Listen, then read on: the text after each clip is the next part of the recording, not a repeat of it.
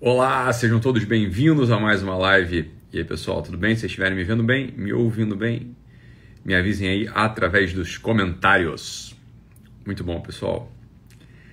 Daqui a pouco eu vou chamar o Andrei, né? Vocês, vocês conhecem, psicólogo Andrei, vocês conhecem a história dele, alguns já conhecem a história dele, outros não. Mas é uma história realmente que precisa ser contada nesse momento, né? Bastante triste. Então, por ocasião desse evento da menininha aí de, de 10 anos, né? Pobrezinha. É... Enfim, que essa história toda que o pessoal acompanhou, né? O assunto do, do, do, do abuso sexual, do estupro, do, do aborto, né?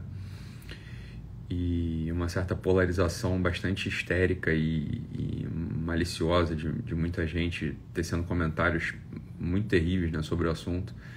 Eu queria, de fato, ajudar né, aquelas pessoas de boa vontade, sobretudo as pessoas de boa vontade, a entender um pouco melhor, né, a derramar um pouco de amor nessa história toda. E para isso eu acho que não tem, não tem mesmo é, ninguém melhor que o Andrei. Né? Então, ele vai contar a história dele, tá? Ele vai contar a história dele, mas o, o Andrei realmente é, é, é uma história é uma história incrível. Então, antes de começar, eu só queria dar o tom dessa, dessa live lendo um pequeno poema que é que é o poema que vai dar que, que fala sobre uma pequena luz. É um poema do José do Jorge, perdão, do Jorge de Sena, uma pequenina luz. Então ele é um poeta português, né? poeta crítico, ensaísta, dramaturgo, enfim.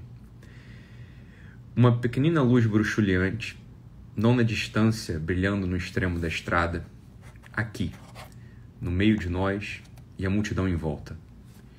Une, une toute petite lumière, just a little light. Uma piccola. Em todas as línguas do mundo, uma pequena luz bruxuleante brilhando, incerta, mas brilhando, aqui no meio de nós. Entre o bafo quente da multidão, a ventania dos cerros e a brisa dos mares, e o sopro azedo dos que a não veem. Só adivinham e raivosamente assopram. Uma pequena luz que vacila exata, que bruxuleia firme, que não ilumina, apenas brilha. Chamaram-lhe voz, ouviram-na e é muda Muda como a exatidão, como a firmeza, como a justiça. Brilhando indeflectível, silenciosa, não crepita. Não consome, não custa dinheiro, não é ela que custa dinheiro. Não aquece também os que de frio se juntam, não ilumina também os rostos que se curvam, apenas brilha, bruxuleia, ondeia. Indeflectível, próxima, dourada. Tudo é incerto, ou falso, ou violento, brilha. Tudo é terror, vaidade, orgulho, teimosia. Brilha. Tudo é pensamento, realidade, sensação, saber. Brilha. Tudo é treva ou claridade contra a mesma treva. Brilha. Desde sempre ou desde nunca, para sempre ou não, brilha. Uma pequenina luz bruxuleante muda, com a exatidão, com a firmeza, com a justiça, apenas como elas mas brilha. Não na distância, aqui, no meio de nós. Brilha. Essa pequena luz bruxulhante é a vida de tanto, tantas criancinhas que se apagam antes da hora.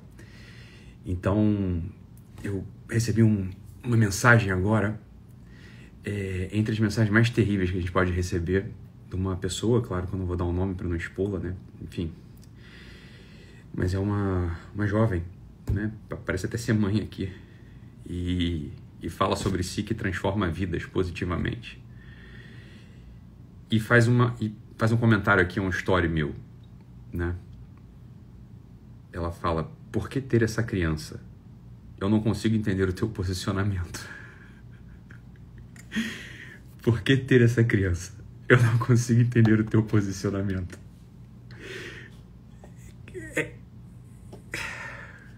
querida. Eu queria só apontar para uma coisa com todo o carinho do mundo, eu não queria que você me ouvisse com, como se eu estivesse te acusando de nada. Né? Que eu não queria mesmo que você tivesse, ouvisse como se eu estivesse te acusando de nada, mas que pensamento é esse, meu amor? Né? Que pensamento é esse? É, era um bebê de seis meses, hein? Era um bebê de seis meses. Você querer, enfim, se confundir ou, sei lá, justificar alguma coisa, ou querer se enganar. Ou... Veja, aqui a gente não precisa nem de metafísica. Aqui a gente não precisa nem de religião. Aqui a gente não precisa de nada. Era uma vida com seis meses. Né? Seis meses. É... Por, que, por que ter essa criança? Porque é uma vida, hein? Porque é uma vida. É... Do que, que você está falando, meu amor? É um... A gente tem um problema grande, grande, grande, grande. A gente tem um problema gravíssimo. A gente tem um problema gravíssimo de percepção aí. O que está te faltando? O que está te faltando para você poder falar assim? É, eu sou a favor do aborto nesse caso. Pelo trauma psicológico da menina? Tadinha, tadinha. Meu Deus do céu, foram quatro anos sendo abusada por três homens, pelo menos. Negligência da avó, negligência de todos, abuso. Os pais eh, presos, enfim. Essa garota. É que? Como assim? Do que, que você está falando? De trauma psicológico? O que, que você está falando? Coitadinha dessa garota, essa garota tadinha, ela é um trauma, enfim, ela é um trauma ambulante. Essa, essa garota tem dessas histórias terríveis que a gente tem que rezar, amparar, acolher, se for possível, ajudar. Né?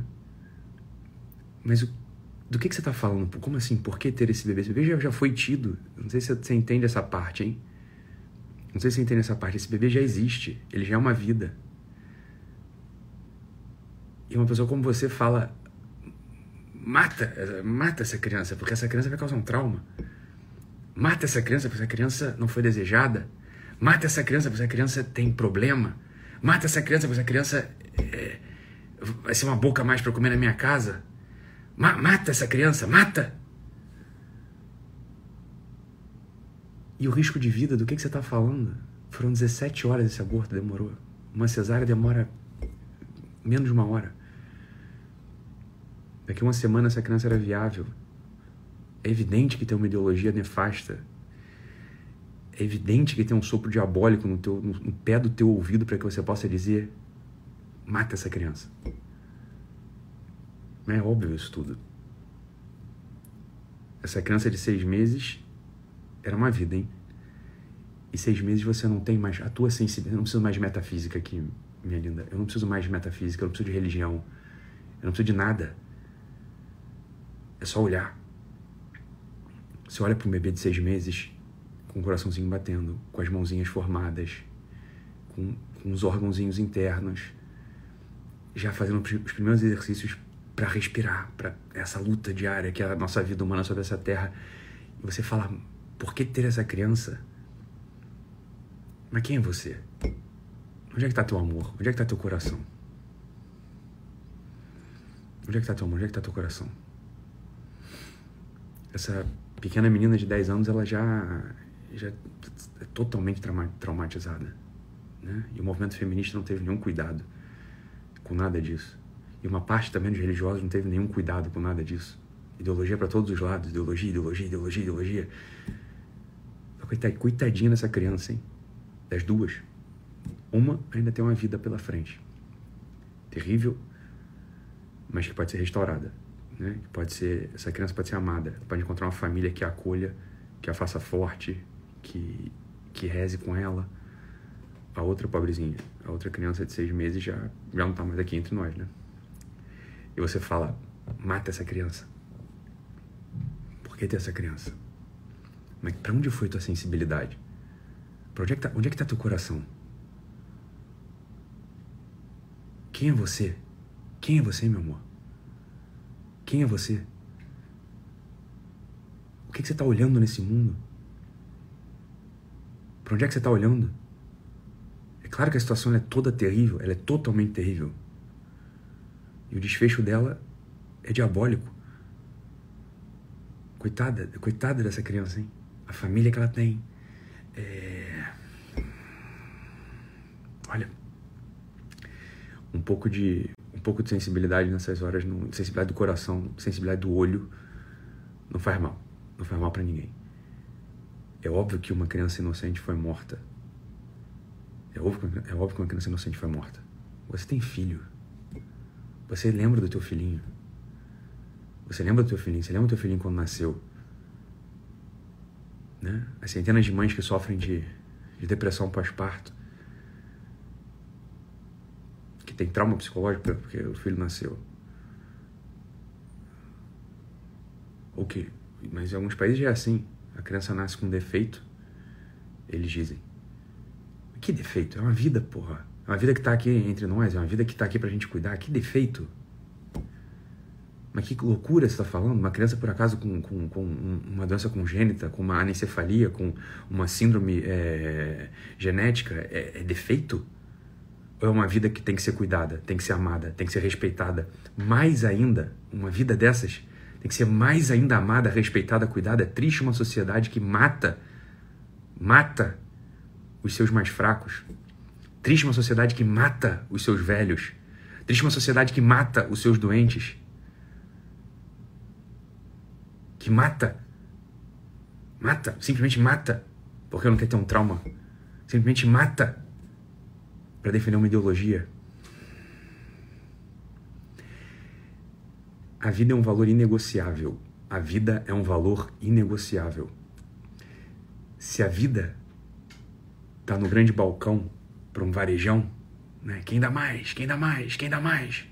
Você troca uma vida pelo bem-estar? Você troca uma vida pela saúde? Você troca uma vida para não ter trauma? Você troca uma vida Se a vida, se a vida tá nesse balcão, nesse varejão,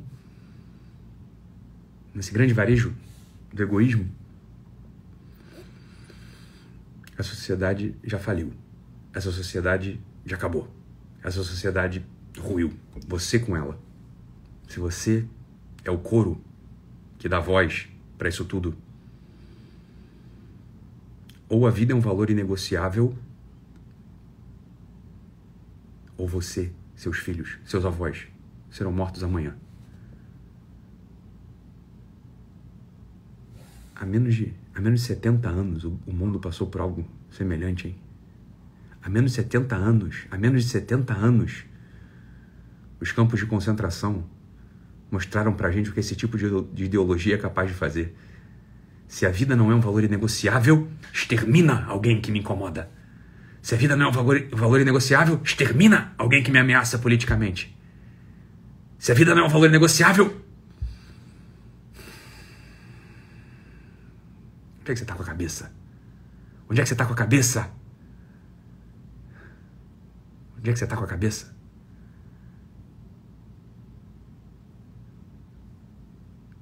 Pobre, pobre, pobre, pobre, pobre a tua alma. Pobre da tua alma.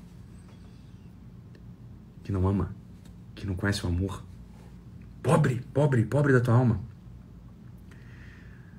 Você olha para esse seu filho vivo, de 8 anos, de 7 anos, de 6 anos, e olha para ele como um problema. Você não olha para ele com amor. Você nunca olhou para uma criança com amor. Jamais. Alguém que olha para uma criança com amor é incapaz de dizer isso que você disse. Você jamais olhou para uma criança com amor. Você jamais olhou para uma pessoa com amor. Talvez você nunca tenha sido amada. Talvez você nunca tenha sido amada.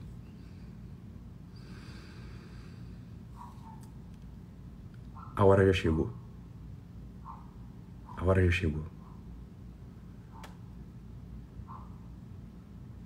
Você precisa olhar, olhar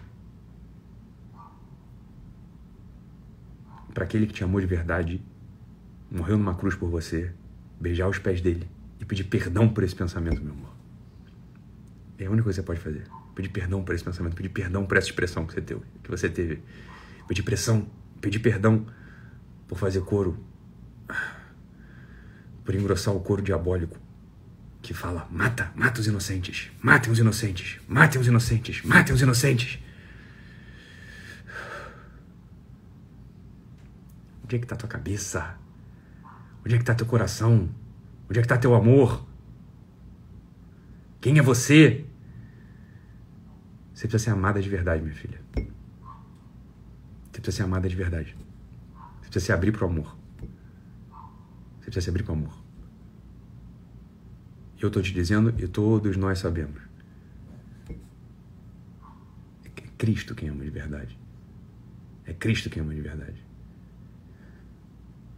É claro que a gente pode encontrar uma pessoa ou outra no mundo que faça essa ponte, que nos ame e que a gente possa experimentar esse amor. Mas você não pode deixar esses traumas da tua vida te fazerem chegar nesse lugar. Você não pode. Você não pode deixar essa negligência que teu pai teve com você, que a tua mãe teve com você, que você tem com seus filhos, contaminar o teu coração e a tua cabeça. Isso é muito triste. Isso é profunda, profunda, profunda, profundamente triste. Isso é profundamente triste. Eu queria chamar o, o Andrei. Andrei, tá aí com a gente? Deixa eu ver aqui. A história do Andrei, eu queria que ele começasse a contar a história, porque tá aqui. Deixa eu ver se o Andrei tá aí já. E aí, Andrei, beleza? Oi, Ítalo. Como é que você tá? É que tudo você tá? bem, tá? tudo jóia. É, eu queria só que você explicasse a expressão que eu vou usar agora, porque muitas pessoas não conhecem a tua história. Eu ia, eu vou falar uma coisa que eu não quero que passe despercebida por essas 8.700 pessoas aqui com a gente já. Eu queria falar o seguinte, olha, Andrei, é uma alegria você estar aqui com a gente.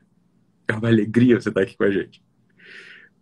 Alguns vão imaginar que eu só estou falando isso por causa dessa live, mas eu acho que é um pouco mais do que isso.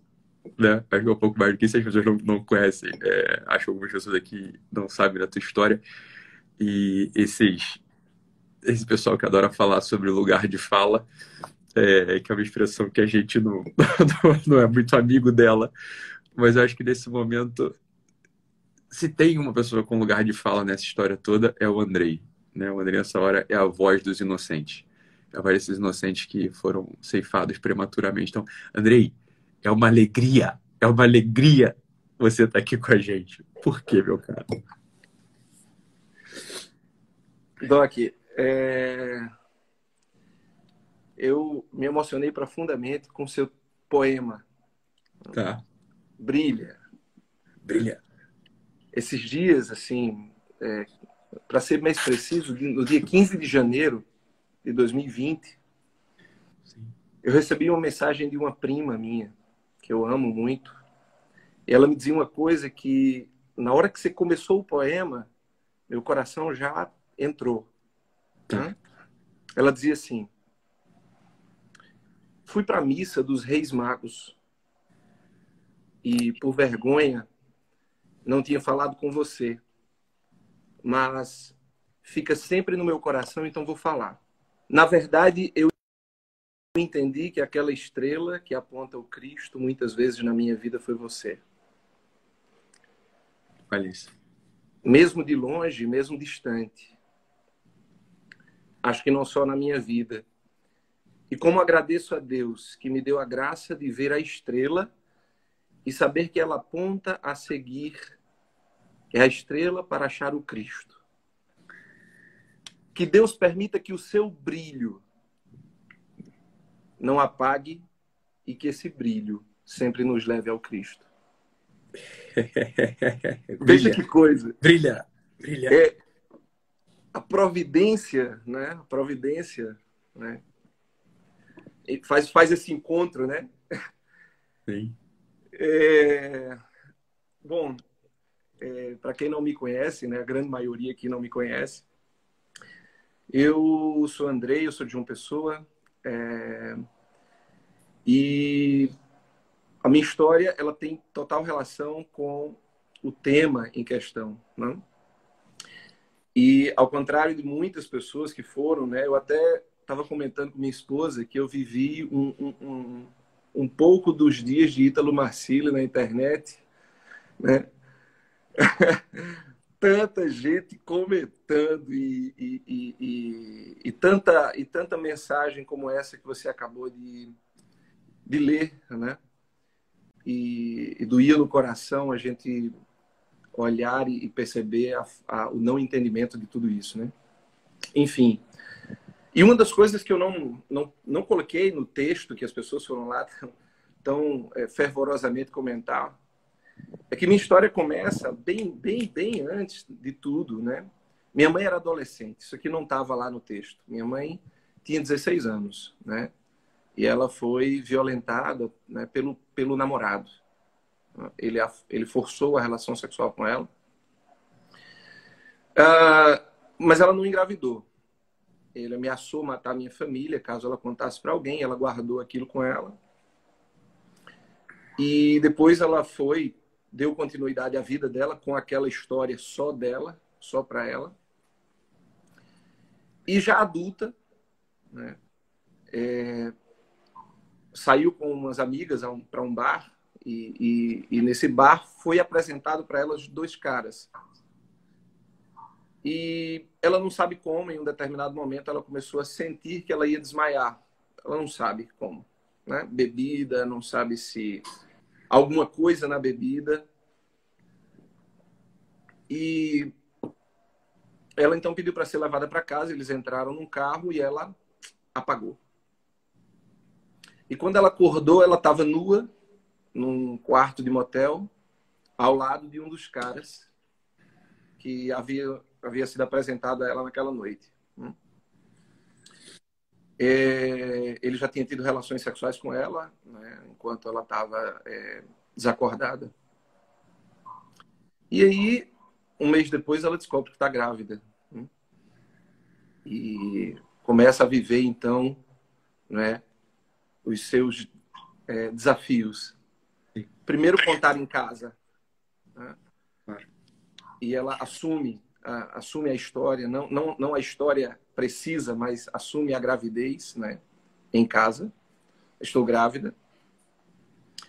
E depois, né, como todo mundo sabe, que em caso de violência sexual já aparecia a possibilidade né, é, da, do aborto. Né? E uma coisa curiosa, né? Algumas vezes eu perguntei isso à minha mãe.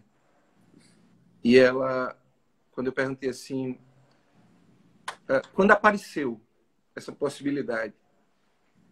E ela disse, nunca apareceu essa possibilidade. Né? É, não, não tinha a ver comigo. É, essa era a resposta dela.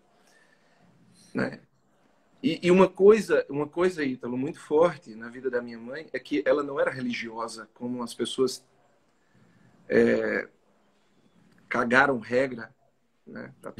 Para mim, pelo menos, ali no meu, no meu post, né? Minha mãe não era religiosa.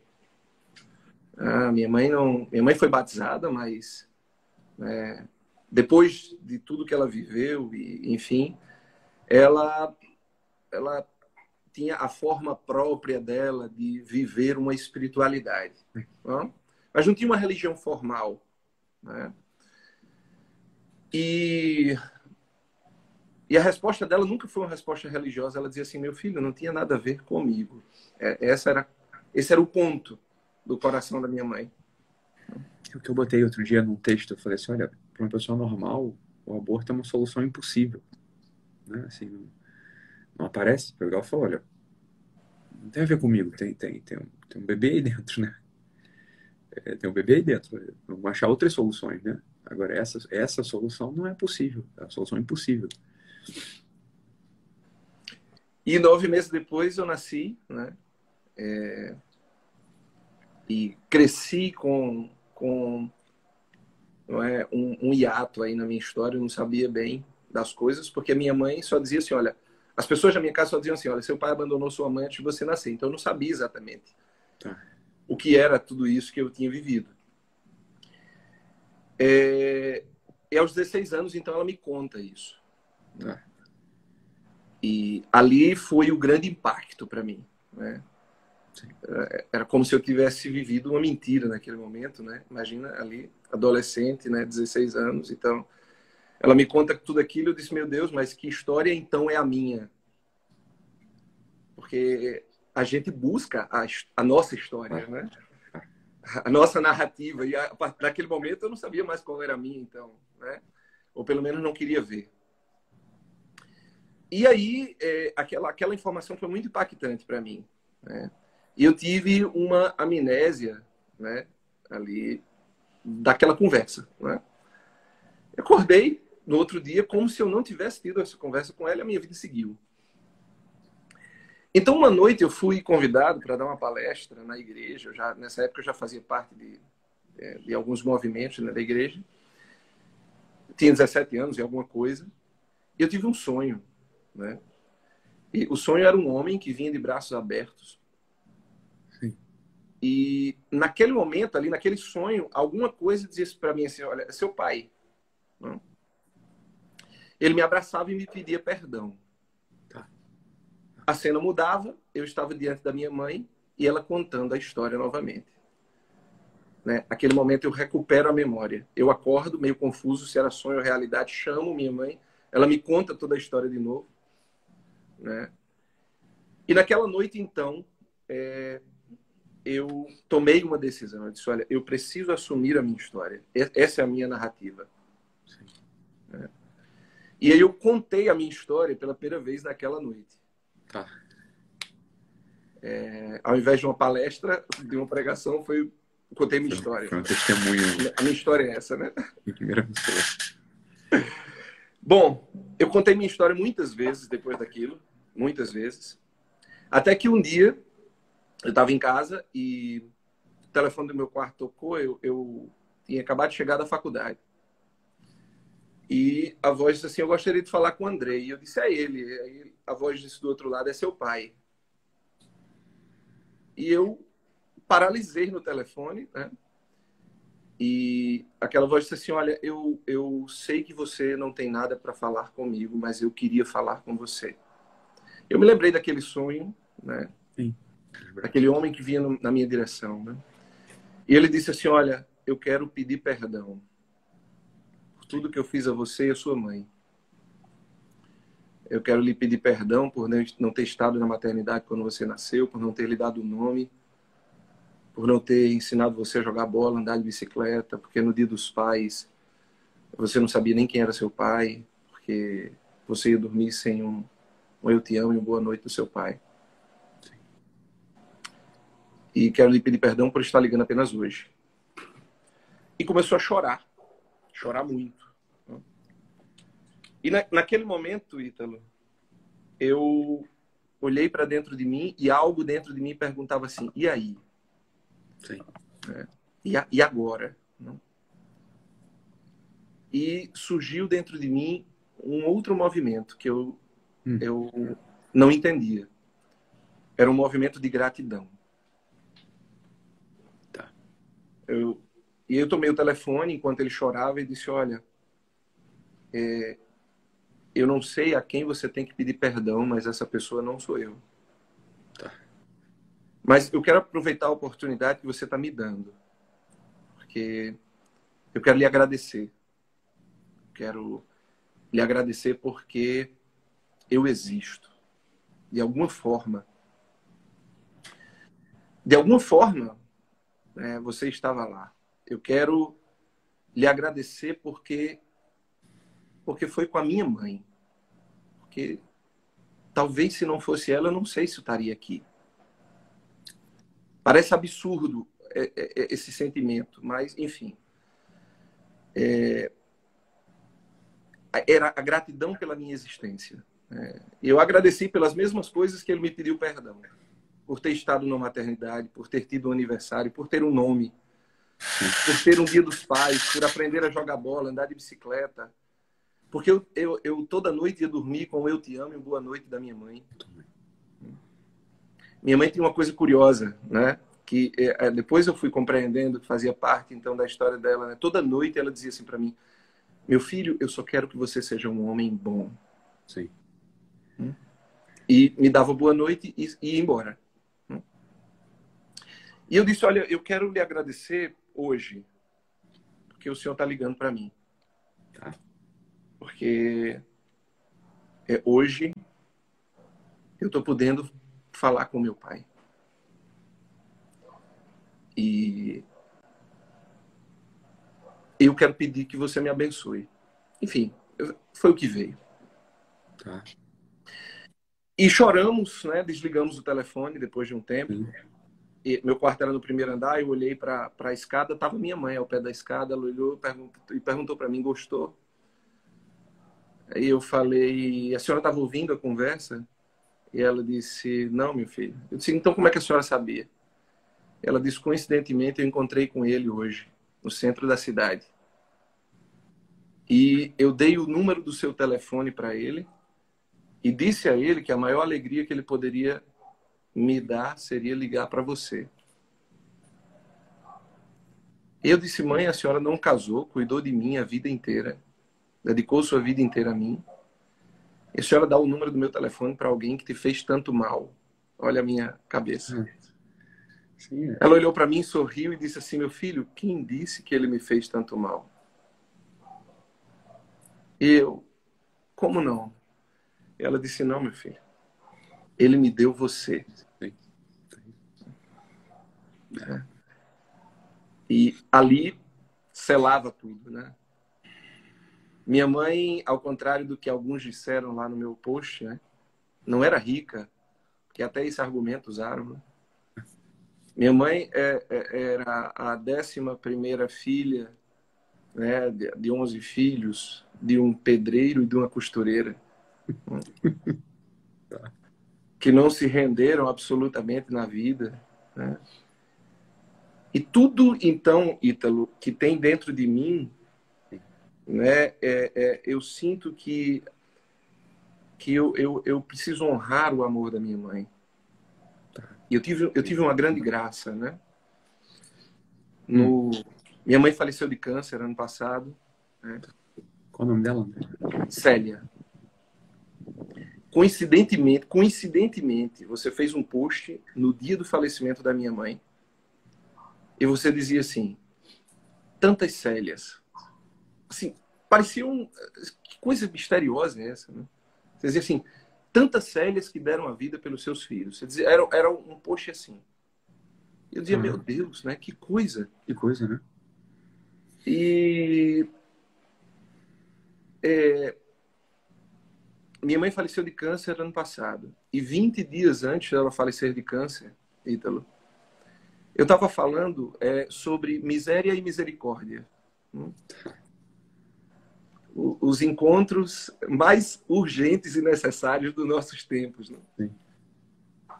Eu não sabia que ela estava ouvindo. Ela já estava sem ar. Tá. Né? O câncer foi do pulmão, então comprimiu todo o pulmão da minha mãe. Então ela estava dentro de casa, já bem debilitada.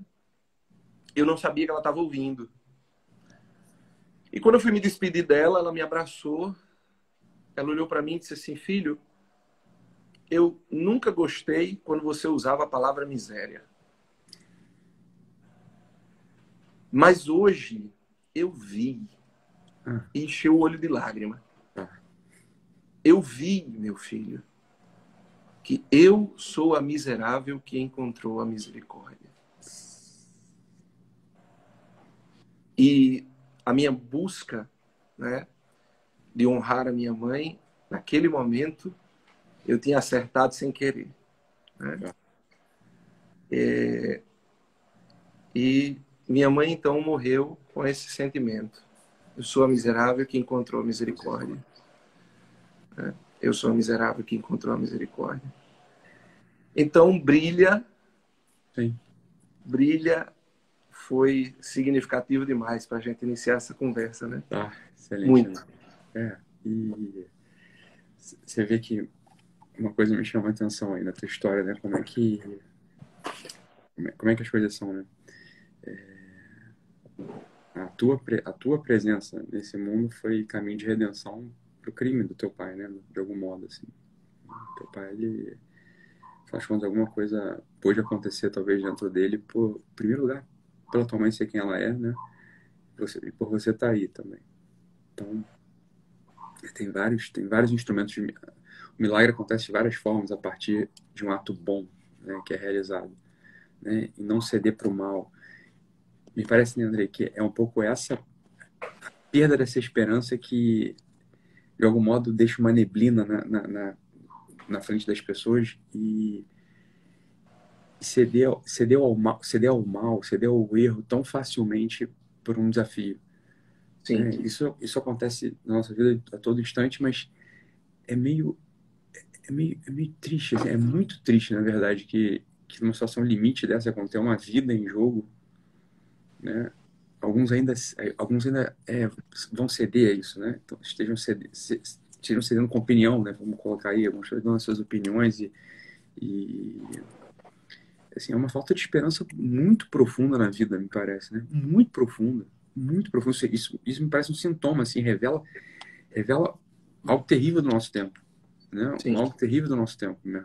né? Você vê a tua mãe, você falou, não tem formação religiosa. Foi como eu estava dizendo um pouco antes de você entrar. Eu não sabia, ela não tinha formação religiosa. Mas eu falei, olha, é que não precisa de formação religiosa para você poder simplesmente fazer uma vida humana. Você tem uma vida aí, você tá entendendo? Eu tenho uma vida. Que, que, de verdade, o que religião tem a ver com isso? É uma boa, é uma grande pergunta. Eu nunca entendi muito esse assunto. Por que religião tem a ver com isso? Você não tem nada a ver com religião. Não tem nada a ver com religião. Eu falei, é, tem, uma, tem uma pessoa aí dentro. Uma pessoa que foi gerada, né? E aí que tá o ponto, né, Andrei? E esse não quero, ele serve para um monte de coisa na vida, né? Assim, não, não quero, não quero, né, não quero. É... Agora, tem certas coisas que o não quero não, não se aplicam, né? Esse não quero não, não vai se aplicar a certas coisas. Como assim não quero uma vida humana? Essa é a coisa mais preciosa que tem. Como é que você vai... Isso é o valor último de todos, né? Isso é uma grande bênção, uma grande graça mesmo. Né? É crucificaram lá o rapaz que foi falar com a família da menina, né, o Pedro. E pegaram lá um texto dele que falou: Ah, Deus colocou uma alma aí e foi permitido por Deus. Falei assim, mas isso é verdade mesmo, sabe? O que estão falando desse cara? O cara falou a verdade, a verdade é essa mesmo. Você não precisa nem disso para explicar, mas ele não falou nada que seja errado. Falei, é isso mesmo. É. Estão falando dele. Né? Você quer por que estão falando do Pedro? Deixa o Pedro em paz. É, é, o cara tá certo, porra. Você tá entendendo? O cara tá certo. Agora é, é essa, essa falta de sensibilidade, eu acho que, que a tua presença, ela. Fala bem de você, não, fala bem da tua mãe. Essa falta de sensibilidade, a presença da tua mãe, ela, ela clareia tudo, né? Assim, a, a, o modo como tua mãe enfrentou a coisa. 11 irmãos, 10 irmãos, né? a família é pobre. É, claro, foi uma situação traumática, obviamente, né? Assim, uma situação não desejada, vamos colocar assim, a situação é não desejada. Essa é uma grande confusão entre a situação é não desejada, é óbvio, né? A situação é terrível, a situação é um crime. Agora, aquela vida não tem nada a ver com isso. Digo, a vida é outra coisa, a situação é assim, a vida é uma outra coisa. Claro. Né? A vida é outra coisa. Como é que alguém pode não desejar uma vida? Isso é uma coisa muito muito. A sensibilidade, né? Ela tá, tem que estar tá muito alterada para as pessoas sentar. Eu entendo as pessoas que estão na situação. Eu juro para você, André, não estou justificando. Não, assim, imagina. A pessoa na situação, na situação, eu entendo que ela falha essas coisas. Tá totalmente perturbada, tá abalada, um monte de gente falando um monte de coisa na cabeça dela. É, própria, enfim. Agora, a pessoa que não está nessa situação, chegar, conseguir declarar uma coisa dessa e se, e, e se revoltar contra a história da tua vida, né? Pois é. Isso é, isso é muito absurdo. Se você, eu vi o Jesus se revoltando. Estou falando da gente. Tô, né, né? O pessoal falou hoje: olha, um aborto há dois mil anos tinha resolvido isso tudo. Você viu esse post que alguém colocou? Se tivesse abortado o Cristo, tinha resolvido isso tudo. Minha filha, você não está entendendo? É que abortaram o Cristo, crucificaram o Cristo, mataram o Cristo na cruz, entendeu? E ele ressuscita, porque ele é verdade, ele é o amor, você está entendendo? Ele está sempre presente. Não é de ter pensamento, essa pessoa é um pensamento absolutamente desconectado de tudo que existe. É óbvio que não. É óbvio que a pessoa está muito, muito doida, muito, muito, triste a experiência, muito triste a vivência dela, né? É... Você é psicólogo, Andrei, né? E você, né? E qual que é a linha que você segue? Só o pessoal... Eu, eu me encontrei com a logoterapia né, na época da faculdade e, e, fui ali salvo dentro da universidade pela logoterapia. Uhum. né? E, obviamente, é, sem, sem rasgação de seda alguma, né? É, além da logoterapia, eu trabalho com muita coisa que, que aprendo de você, né? Ah, que bom. É, é, e o sentido da vida foi sempre uma tônica. Né? Acho que ele entrou ali na minha vida meio que pela providência também, pelo canal da providência, né? E também pelo canal da minha mãe. Você vê, Ítalo, é... a narrativa como é importante, né? Uma vez uma, uma uma pessoa disse assim para mim: Olha, Andrei, sempre que eu escuto tua história, Sim. não há como eu não é, pensar na tua mãe como né, a protagonista, né, a grande heroína, por assim dizer. Né? Eu disse, mas é claro, porque é, é assim que eu conto a história. Sim. Sim. Né? Mas a gente poderia contar a história de outras formas, né? É, movendo é, peças Sim. e fazendo a história se tornar uma história de vítima, fazer Claro, a história se tornar uma história de algoz. né? Depende de quem eu ponho em evidência. E na minha história eu ponho em evidência a minha mãe porque é assim que eu vejo. Sim. Nessa história que a gente está vivendo agora, né? É, a, a narrativa em que ela é contada né, evoca a, a, a sensibilização, os sentimentos, né? E as pessoas né, se, se ab- abnegam da sua razão, da sua inteligência, da verdade e falam só os seus sentimentos, só os seus sentimentos, né? Vociferam assim, a- né? Seus sentimentos, né? Diante do, do, do, do quadro, sem raciocinar absolutamente, né? No meu post eu dizia o seguinte, olha, não se trata, filho, do aborto, não se, tra não se trata mais do estupro que eu estou falando aqui. Eu estou falando que aquela vida podia dar certo como a minha deu. Porque o discurso era, não, Andrei, mas você, é, é, sua mãe não era uma, uma criança de 10 anos. É, há quem tenha falado isso, né? É. Não, falaram muito. Sua mãe não era uma criança de 10 anos. Você está falando a partir de, de, de, uma, de um contexto completamente né, diferente, completamente é, alheio à situação. Eu dizia, não, minha filha, eu estou falando a partir do ponto de vista de quem existe, de quem nasceu. Né? Eu poderia ter sido o feto do lixo de uma clínica de aborto. Sim. É. Mas não sou. Né? Pelo contrário, eu continuo existindo né? porque eu tive uma oportunidade.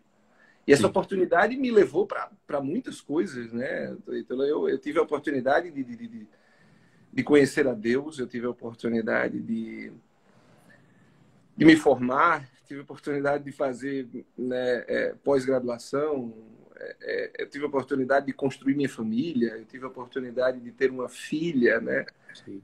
Coisa mais linda do mundo, minha Kiara. Eu vi e... a fotinha dela.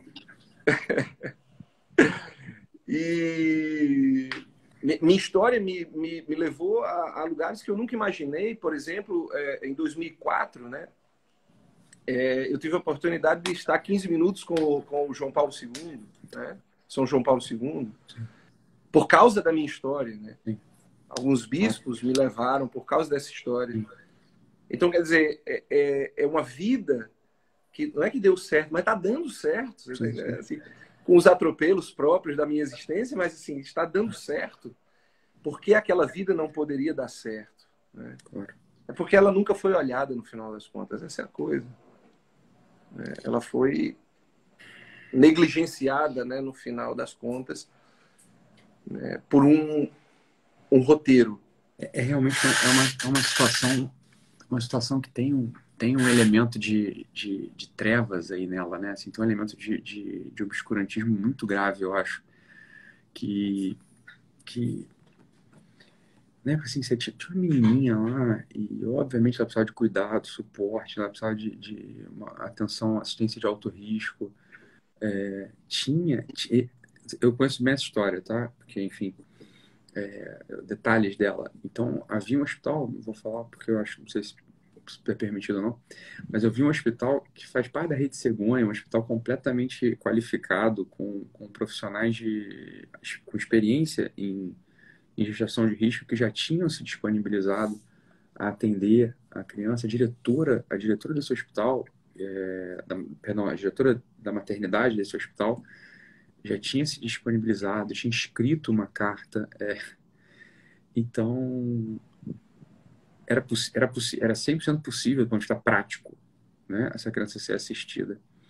É, e, e, e, levar adiante a coisa assim. Tem um elemento, muito, um de trevas aí, né, André? Assim, você, você, você percebe isso também. Assim, quer dizer, as feministas pegando a menina, enfiando no avião, levando para Pernambuco.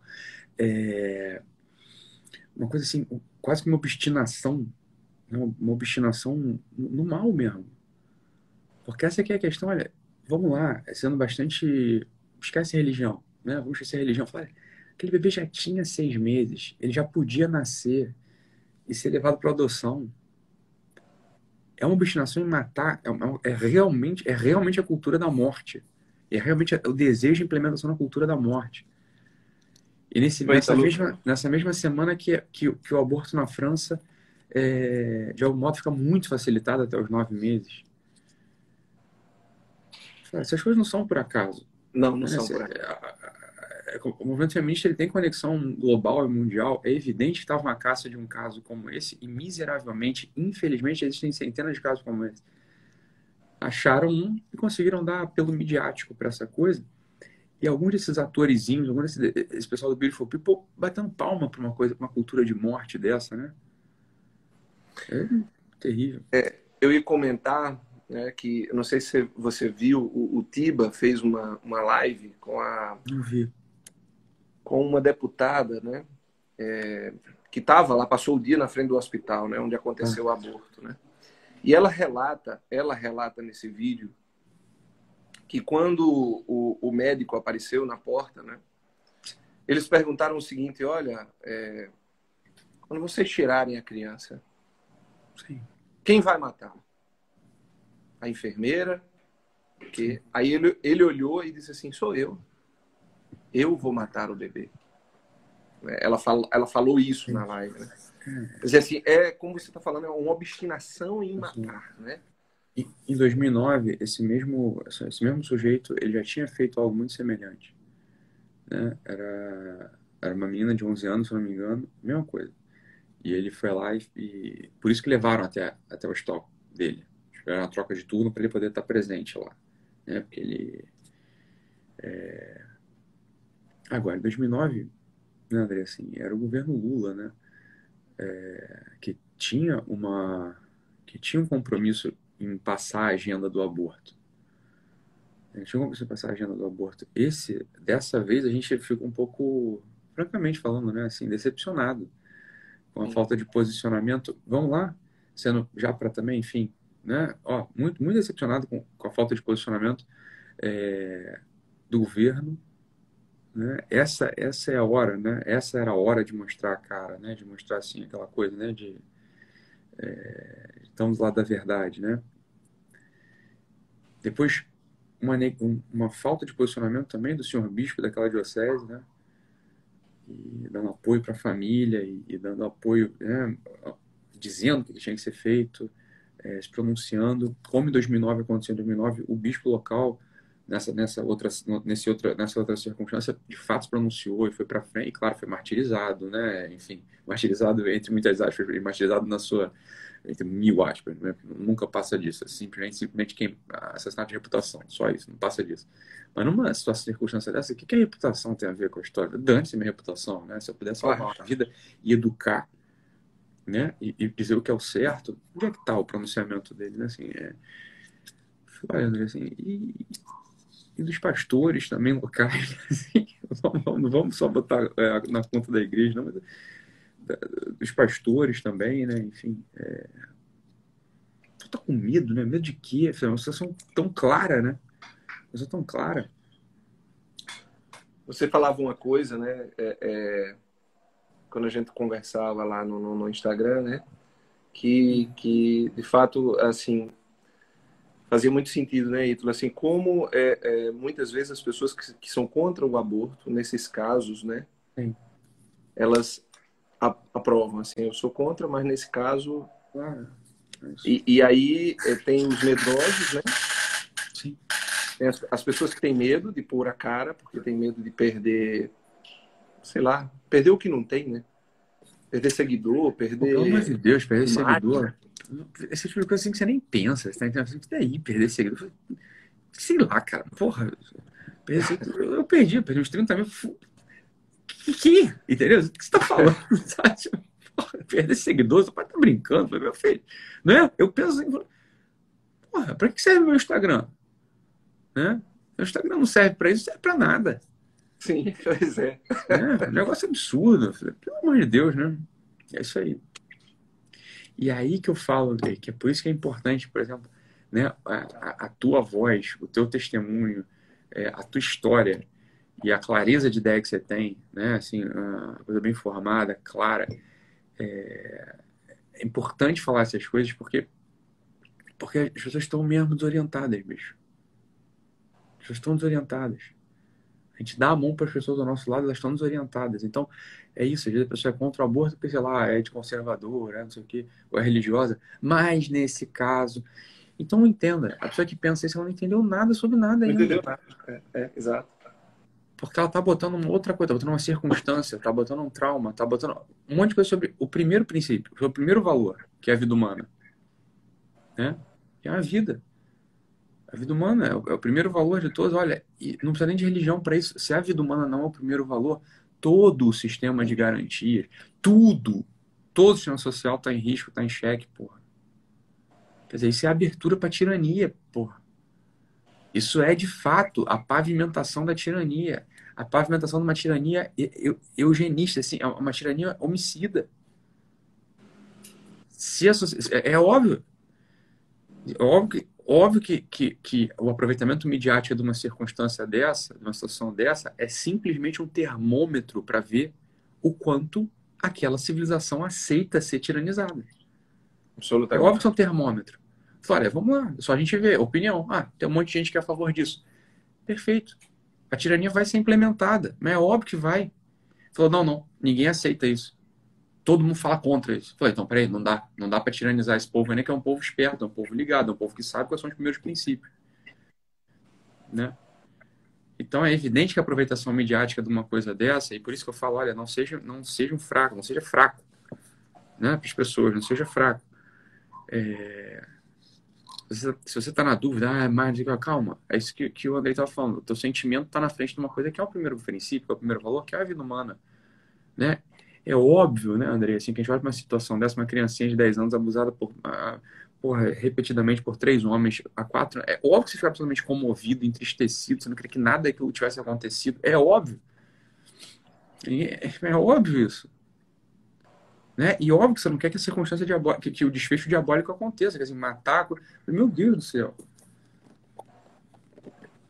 E, e, a gente fica. É, é impactado, por exemplo, com algumas coisas. Por exemplo, uma pessoa disse assim, né, lá no, no meu comentário, disse assim, olha, essa criança, ela vai carregar a marca de uma cesárea. Por exemplo. Né? Olha, olha só é, a é, ideia. É, dizer, a marca de uma cesárea, uma cicatriz, era mais, é mais importante do que né, a vida. Não, não, não, não. Ela não é. pode, ela não pode carregar uma marca no corpo. Pronto, isso aí. É, é, é, a ideologia dessa coisa do parto humanizado, né? Tem um pessoal muito radical nisso. Mas, cara, é o parto de uma criança, correto? Então, assim, o parto é só a via para que a criança apareça. Então, é óbvio. Então, não está preocupado. Essa pessoa que falou isso não está preocupada com isso. Está preocupada com outra coisa, com ideologia. Fala, pô, uma a cicatriz cesárea é mais grave do que um homicídio. Eu falei, meu Deus do céu. Então, é claro, o conjunto de valores, a hierarquia de valores dessa pessoa é um caleidoscópio. É uma coisa assim, completamente louca. Né? O conjunto de valores dessa pessoa é caleidoscópico. Eu falei assim, meu filho, é óbvio que essa pessoa ela foi feita para ser uma tirana ou para ser tiranizada. Isso é óbvio. Né? No, respeito no, no respeito aos princípios, no respeito, no respeito aos valores. Então é um, é um apelo real, assim, é um apelo real entristecido, mas ao tempo, né? É, cheio de esperança de que as pessoas consigam organizar os seus princípios, né, os seus valores. O primeiro deles é esse, alguém que não meditou profundamente sobre a vida, né? Alguém que não meditou profundamente sobre a vida. Fala, tá, tá você aqui, né, André? Fala, porra, é, medita mesmo, né? O pessoal fala pro pessoal, desculpa, né, André, mas é isso, né? Assim, olha, Deus permite essas coisas para de fato iluminar a vida dos outros. Então, claro, sabe, aqui, o André está aqui, você tá entendendo? Foi vítima, né? A mãe dele foi vítima de, de, um, de um abuso gravíssimo, né? É, meu Deus. E, e, pronto, não, o Andrei tá aí, claro, então foi um crime lá que foi cometido, uma coisa, enfim, o que uma coisa tem, é, né? Ítalo, Diga. É...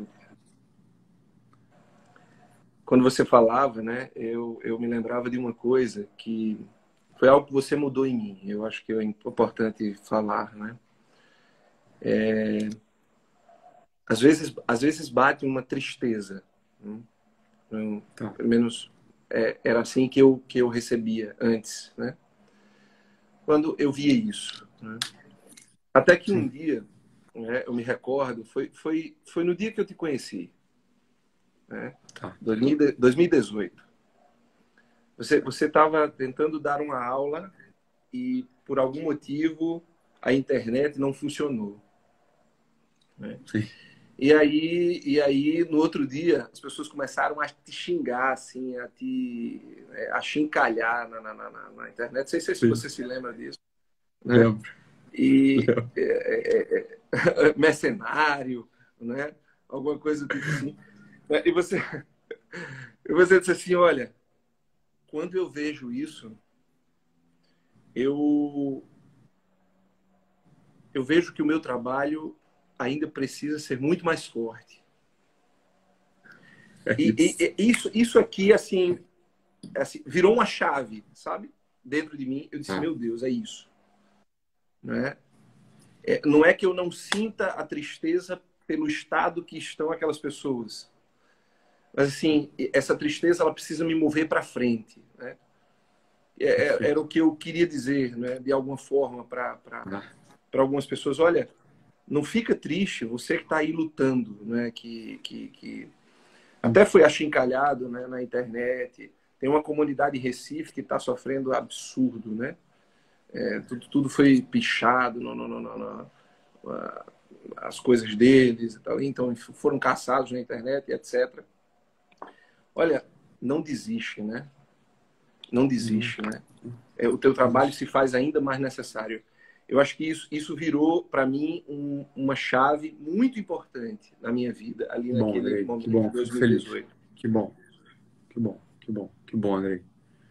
Meu caro, olha, é que eu preciso terminar antes, antes do, do, do, Instagram cortar a gente, porque senão essa live não fica salva. Mas eu queria só é, terminar do mesmo jeito que eu comecei contigo. É uma alegria ter você aqui com a gente, meu cara. É uma alegria ter você aqui com a gente.